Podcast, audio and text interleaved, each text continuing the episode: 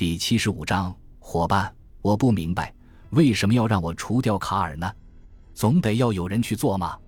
康德苏又往杰克身边靠了靠，关切地说：“杰克，我实话告诉你，危险已经迫在眉睫了。最近卡尔的情绪很差，我担心他的精神快要崩溃了。如果那样的话，他一定会向警方自首，供出甘地被杀的事情，甚至还会把有关你的情况告诉他们。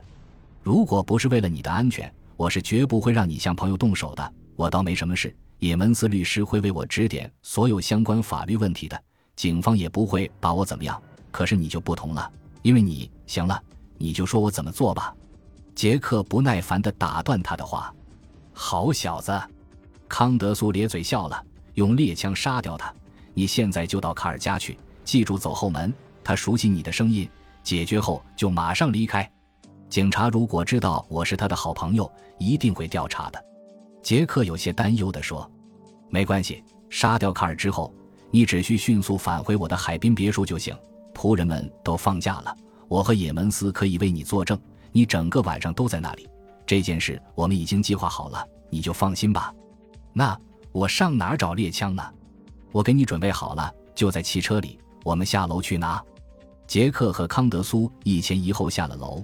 康德苏小心地从车里取出一个用毛毯裹着的东西，杰克打开一看，是一支非常棒的小口径猎枪。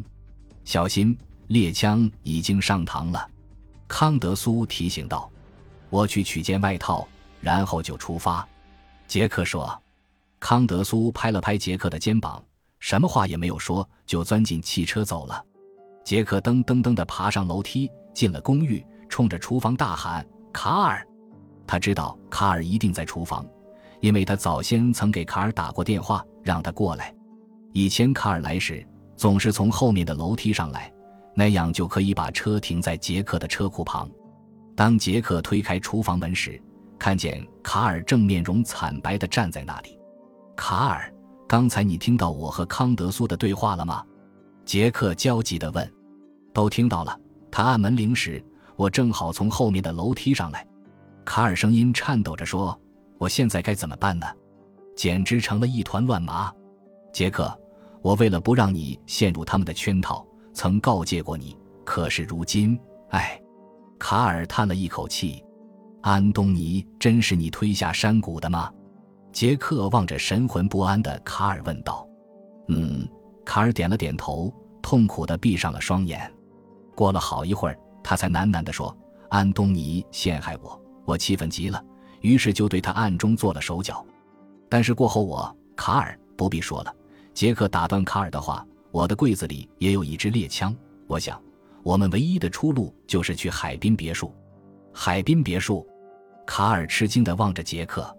对，杰克冷笑一声：“如果我没猜错的话，海滨别墅除了康德苏和他的律师也门斯外，不会再有其他人。而且我们的事也只有他们两个知道。”干脆杀掉这两个卑鄙的家伙。卡尔点头同意。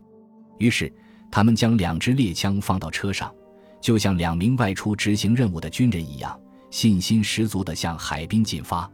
杰克，你说康德苏身上最致命的弱点是什么？卡尔问道。什么？他身边没有像我们这样的铁杆朋友，或者说至交。是啊，除了朋友间的真挚外。他可以说服一个人做任何事情。凌晨三点钟，他们来到海滨别墅。卡尔上前按了按门铃。康德苏刚打开门，就被杰克用枪逼回到书房。尹文斯律师不在。尹文斯在哪儿？杰克问他。见鬼去吧！康德苏狠狠地瞪了他一眼。上楼去。杰克向卡尔做了个手势，就朝楼上跑去。他打开卧室的灯。把睡得迷迷糊糊的也门斯拽起来，你还没等对方明白是怎么回事儿杰克就一枪结果了他。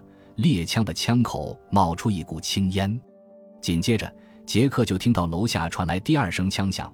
他跑下楼，发现卡尔正示意他快走。他瞥了一眼躺在血泊中的康德苏，就拎着枪和卡尔快速冲了出去。汽车一直开到五十里外的一座桥上，他们才停下，把两支猎枪扔到河里。然后两个人扶着桥栏杆，默默地望着流淌的河水。杰克，我们周六一起去山谷俱乐部打高尔夫球吧。卡尔首先打破沉默，问道：“哦。”杰克先是诧异的看了看卡尔，紧接着就哈哈大笑道：“好主意！我想不出任何理由拒绝你的邀请。”杰克，那周六八点钟我来接你。好的。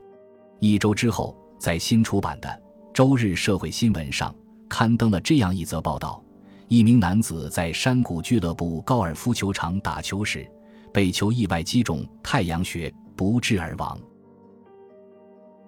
感谢您的收听，喜欢别忘了订阅加关注，主页有更多精彩内容。